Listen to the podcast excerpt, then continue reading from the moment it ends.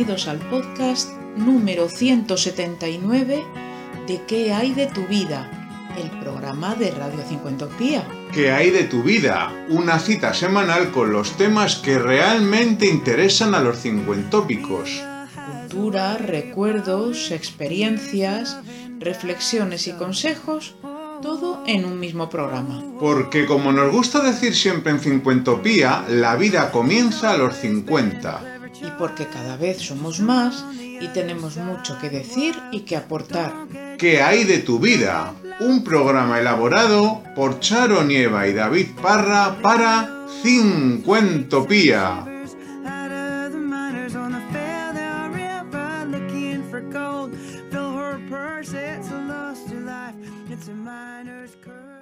Bueno, Charo, pues estamos aquí ya Estamos de, vuelta. De vuelta, nos hemos tirado entre unas cosas y otras dos meses de vacaciones. Pues sí, había que desconectar para volver con, con, fuerza, como hemos vuelto, por otra parte. Pues sí, dicho así, dos meses parece mucho, pero a mí se me han hecho cortos. A mí también, y cada año se me hacen más cortos. Más cortos. Yo creo necesitamos cuatro meses de vacaciones para empezar a hablar de cosas serias, ¿no? Pues oye, nos lo vamos a poner en el horizonte y a ver si somos capaces de conseguirlo. Seguro que las asociaciones de productores están contentas con nosotros, con ese comportamiento, esa pauta de actuación. bueno, pues vamos con nuestra exposición de arte de la semana. Pues sí, y en esta ocasión eh, nos referimos a una exposición que se desarrolla en Madrid. Pues vamos concretamente al Museo del Prado. Siempre es una apuesta segura. La Pinacoteca madrileña dedica una exposición al pintor Eduardo Rosales. Una muestra que se inauguró el pasado 3 de julio y que podemos ver hasta el próximo 29 de enero de 2024. La exposición congrega un total de 17 obras de Eduardo Rosales, algunas de reciente incorporación a los fondos de la entidad y otras que no se muestran en el recorrido expositivo de manera habitual. Si te parece, Charo, antes de seguir, ofrecemos algunas pinceladas, nunca mejor dicho, sobre Eduardo Rosales. Nunca mejor dicho. Nacido en 1836 y fallecido en 1873, es una de las figuras clave de toda la historia de la pintura española. En esta muestra puede verse su interés inicial por los maestros del Renacimiento, que estudió con detalle durante su larga estancia en Italia. Su atención al retrato se aprecia sobre todo en sus efigies familiares. Junto a ellos se encuentran las obras dedicadas al paisaje y los estudios relacionados con las pinturas de historia. La exposición permite comprender, a través de sus mejores obras, la personalidad creadora del artista, su evolución y su desempeño en los distintos géneros, y manifiesta una modernidad que influiría en la pintura española posterior. La muestra ha sido comisariada por Francisco Javier Barón Zaidixman. Pues ya lo saben, todos los seguidores de ¿Qué hay de tu vida? Hasta el 29 de enero podemos acudir al Museo del Prado para ver la exposición que dedica a Eduardo Rosales.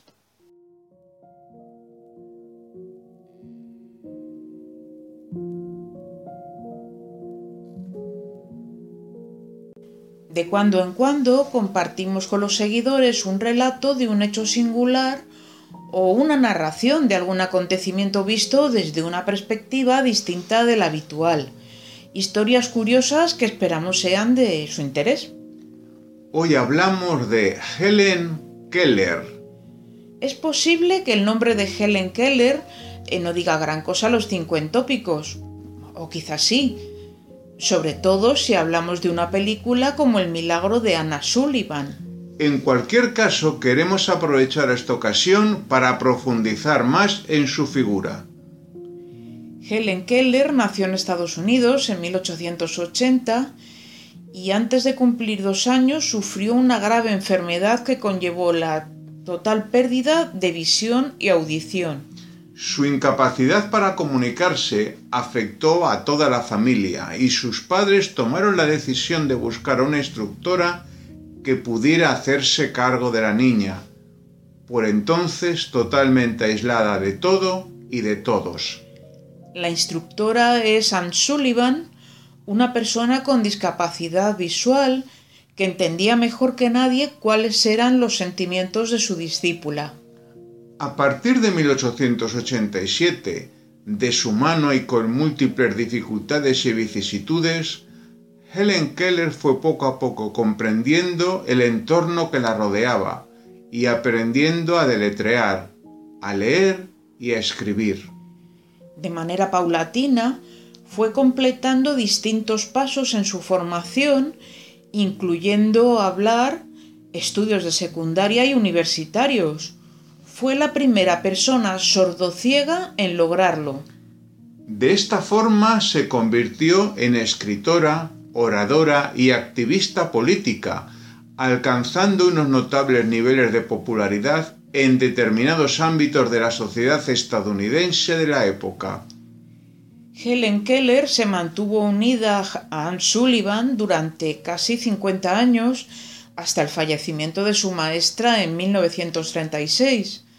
A partir de ese momento intensificó su actividad a escala internacional defendiendo los derechos de las personas con discapacidad por todo el mundo.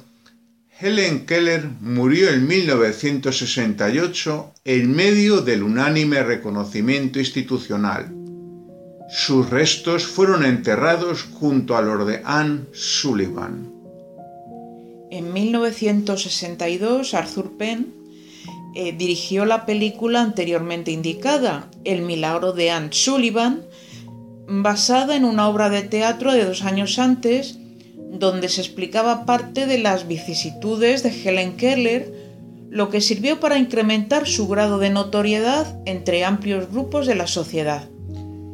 Esta película es una pequeña parte del interés despertado en torno a su figura, que ha generado múltiples documentales y telefilmes. Nuestro reconocimiento a Helen Keller y la extensión de dicho sentimiento a su maestra Anne Sullivan, que tanto la ayudó a lo largo de su vida.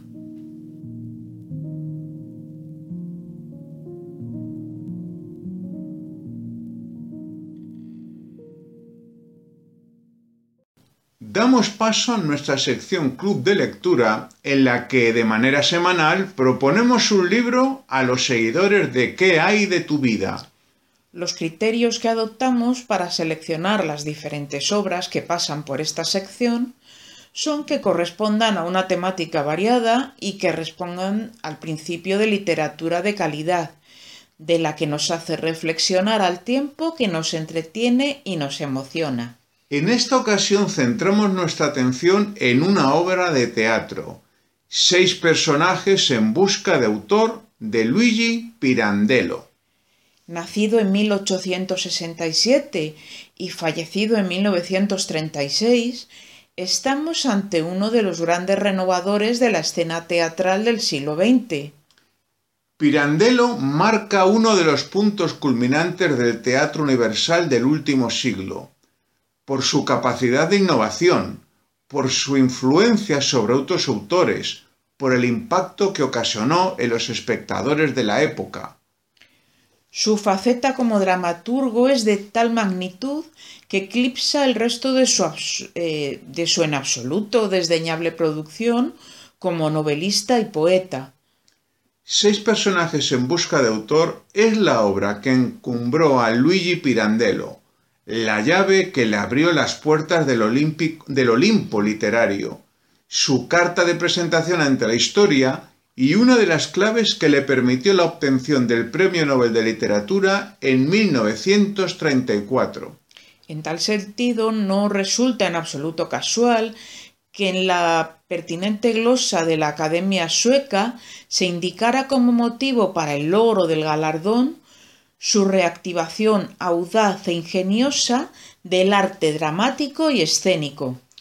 El estreno de la obra se produjo en 1921. Resulta difícil imaginar la magnitud de la sorpresa de audiencia y críticos cuando vieran lo que estaba acaeciendo en el escenario. Dos universos paralelos, el de los actores de la compañía teatral y el de los personajes en busca de un autor, que se encuentran y confrontan dialécticamente.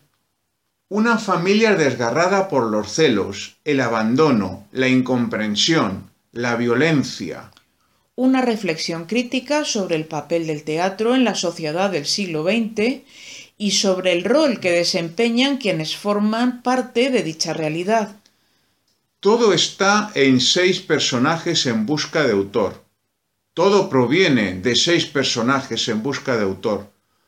Una obra de su calibre es clave para comprender cómo ha evolucionado el teatro en todo el mundo a lo largo de los últimos 100 años.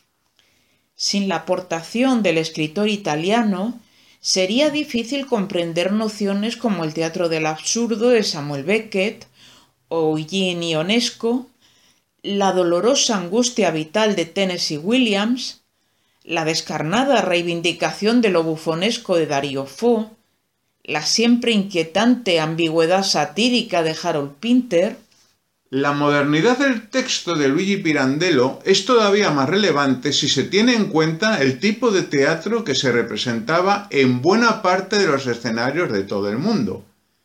Y es que hoy en día todavía resulta más avanzado que la inmensa mayoría de las obras que conforman la cartelera la obra de Pirandello ha sido objeto de todo tipo de montajes, algunos de ellos por parte de escenógrafos particularmente reconocidos. También ha conocido numerosísimas adaptaciones para el cine y la televisión. Es difícil encontrar una obra con mayor impacto en los medios audiovisuales, quizá con la excepción de algunas de Shakespeare la realizada por Televisión Española en 1982, fue adaptada por Miguel Ángel Conejero, dirigida por Miguel Narros y realizado por Pedro Pérez Oliva. ¿Acaso su lectura en soledad sea una forma para que cada quien realice su propia versión e imagine cómo dispondría en el escenario al imborrable elenco? Luigi Pirandello. Seis personajes en busca de autor. La recomendación para nuestro club de lectura.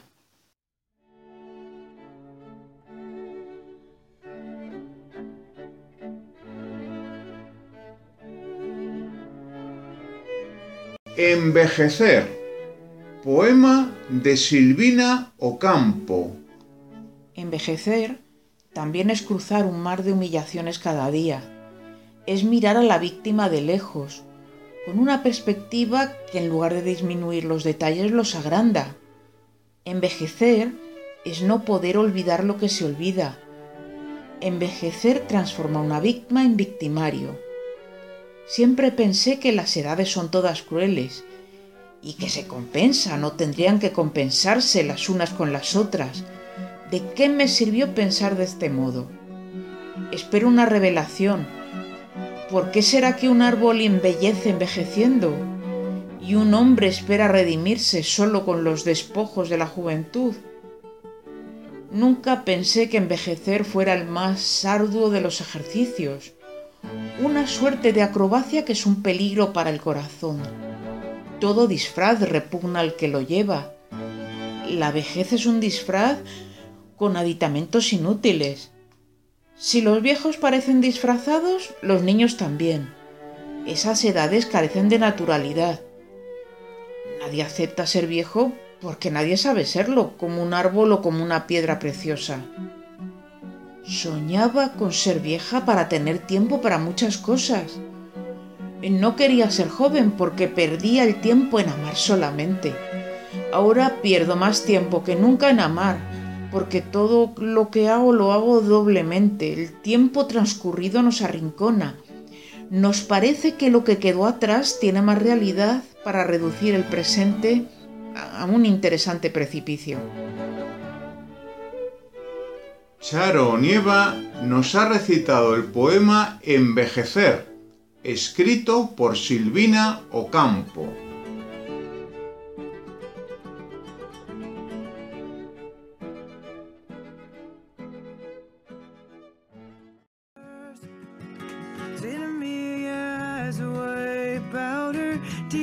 Loving daddy's daughter.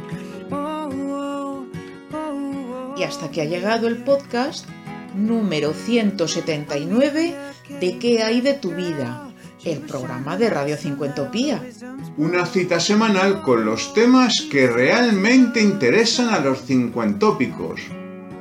Cultura, recuerdos, experiencias, reflexiones y consejos, todo en un mismo programa. ¿Qué hay de tu vida? El programa para todos los que ya hemos cumplido los 50 años y pensamos que lo mejor está todavía por llegar. Nos despedimos hasta el próximo jueves. ¿Qué hay de tu vida? Un programa elaborado por Charo Nieva y David Parra para Cincuentopía. Didn't stay that long. She was still a girl when she left town. But my, my, my, my, my, what a sight.